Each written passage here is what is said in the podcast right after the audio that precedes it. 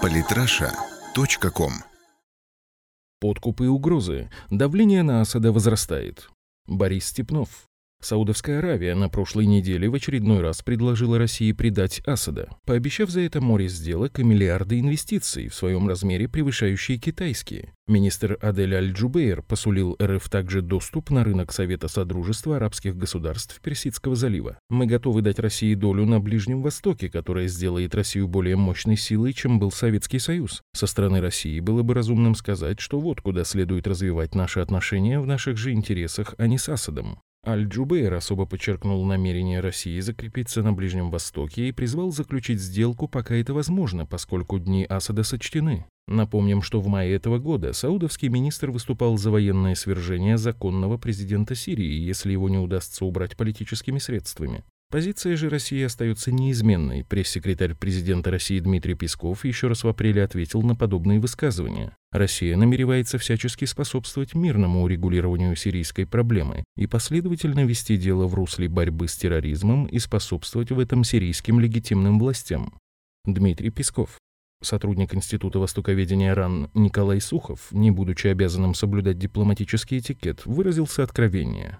Про Риад уже давно в мире сформировалось стойкое мнение как о королях помойки, и после общения с их представителями иностранным политикам иногда хочется вымыть руки.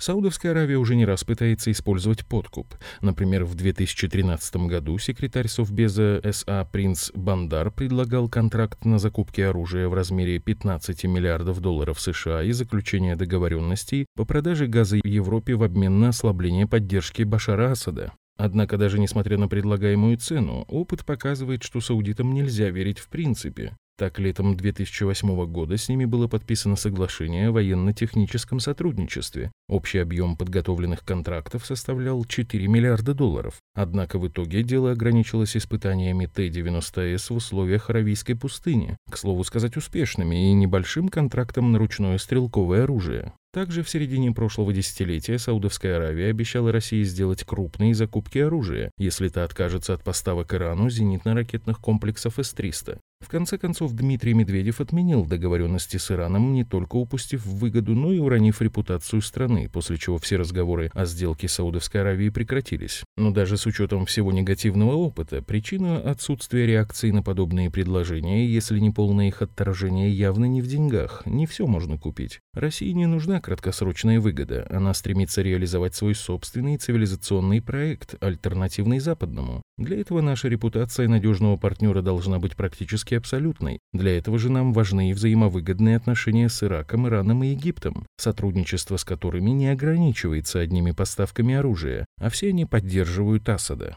Стоит отметить, что предложение Саудовской Аравии выглядит как звено одной общей цепи под названием «Асад должен уйти». Высказывания на подобную тему звучат все чаще, особенно с обострением ситуации в Европе. Госсекретарь США Джон Керри в мае громко заявил, что у Сирии есть крайний срок до августа, а если Асад останется, то США применят новый подход. Асад не может воссоединить страну. Вот так просто. Джон Керри. На днях Джон Керри во время визита вновь призвал к отставке президента Сирии, причем обращался при этом почему-то к России. Глава МИД Сергей Лавров рассказал о чаяниях Госдепа. Они говорят, что объединиться можно в борьбе против терроризма. Вот Джон Керри недавно приезжал, но сначала надо договориться, что Асада мы убираем. Мы говорим, хорошо, давайте сейчас наведем порядок в борьбе с терроризмом и тут же организуем свободные выборы. Пускай эти 80% населения его уберут демократическим путем через голосование. Сергей Лавров. Казалось бы, логично быстро разгромить запрещенные в РФ ИГИЛ, а затем предоставить народу Сирии самому решать, кто будет у них президентом и какой должен быть порядок в стране. Но это США не устраивает. Асад откровенно поясняет. Мы знаем, что русские работают упорно, серьезно и по-настоящему, чтобы разгромить террористов, в то время как американцы всегда играют свои игры с тем, чтобы использовать террористов, а не уничтожать их. Террористы получают поддержку со всего мира. В агрессии против Сирии участвуют боевики свыше 100 национальностей при поддержке определенных стран, таких как Саудовская Аравия и Катар, обеспечивающих финансовую подпитку, и Турции, помогающей террористам логистикой.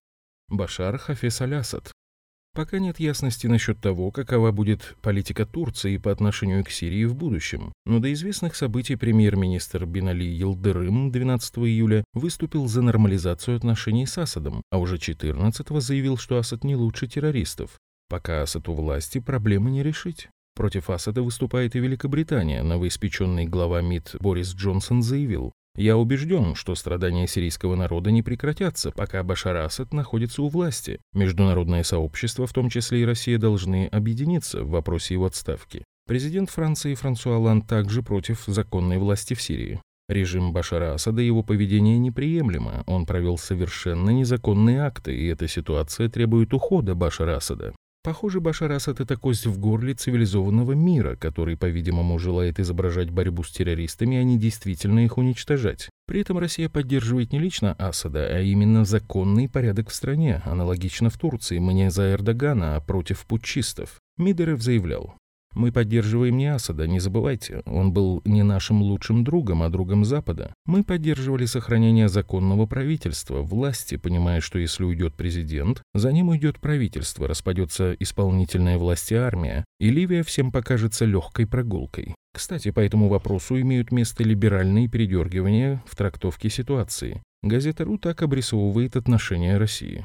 Глава МИД России Сергей Лавров рассказал о схеме, при которой Москва согласна убрать президента Сирии Башара Асада, давнего союзника Кремля. Сама формулировка свидетельствует о серьезных изменениях в сирийском дипломатическом процессе. Москва сближает свои позиции с Вашингтоном. Однако фраза Лаврова вырвана из контекста интервью. Он рассказывал о том, что американцы часто призывают, причем через официальные каналы, активнее работать с Башаром Асадом. Мы поддерживаем его в борьбе с терроризмом и в сохранении сирийского государства, но не является союзником России в том смысле, в каком Турция является союзником США. То есть Лавров указал на принципиальное отличие. Сирия не является официальным союзником России, поэтому что-либо требовать от Асада не имеет никакого права. И далее Лавров справедливо указывает, что как раз США вполне способны потребовать от своих союзников по НАТО выполнять ранее принятые резолюции, а также перестать поддерживать умеренную оппозицию, выступающую против Асада, которой, судя по практическим делам США, относятся и Джабхатан Нусрас и ГИЛ, обе запрещены на территории России. Особенно показательно, что после терактов в Ницце и Турции мировые СМИ снова хором начали призывать к борьбе с терроризмом, и при этом политики требуют сместить Асада. Однако именно его сторонники – это единственная реальная сила, которая всерьез сражается с исламским государством. При этом военные действия идут серьезные. Террористы хорошо организованы, имеют достаточное финансирование, поставки вооружения и приток живой силы. Как именно создавалось ядро государства террористов, давно не секрет. В иракском лагере военнопленных Кэмп Бука под чутким американским руководством и официальным названием «Умеренная сирийская оппозиция».